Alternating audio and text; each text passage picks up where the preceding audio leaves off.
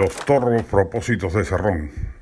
El propósito de Vladimir Cerrón es claro, retornar al poder y convencer a Castillo de que con los caviares, como él insiste en calificar, no llegará a buen puerto.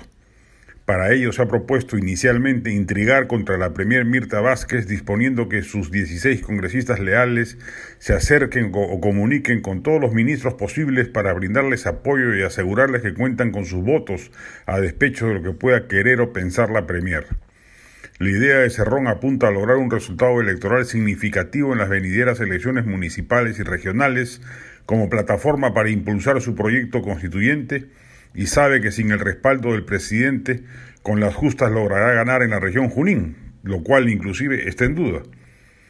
Por cierto, el presidente cometería el más grave error político de su corta historia si accede a los cantos de sirenas serronistas, echa del gabinete a los moderados y dialogantes y reestrena la estrategia confrontacional que suponía el gabinete serronista que presidía Guido Bellido. Su propia permanencia en el poder correría serio peligro si perpetra semejante despropósito.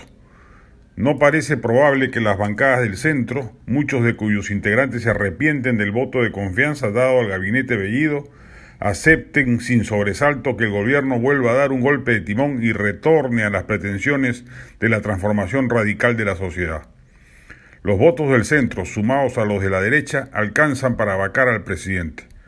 Un acto de tamaña necedad política, reconciliarse con Vladimir Cerrón y todo lo que ello implica, prenderá las alarmas no solo empresariales, ya de por sí aún desconfiadas de las perspectivas que vaya a seguir el gobierno, sino sobre todo políticas, porque algo claramente indicaría un derrotero autoritario que transitará indefectiblemente por la ruta de la disolución del Congreso.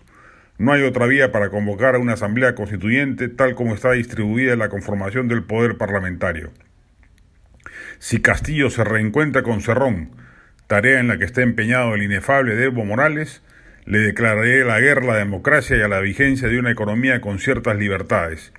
Implicaría de antemano la señal de que se quiere llevar al país al abismo bolivariano que ha sumido en la pobreza más espantosa a los países que siguieron ese sendero.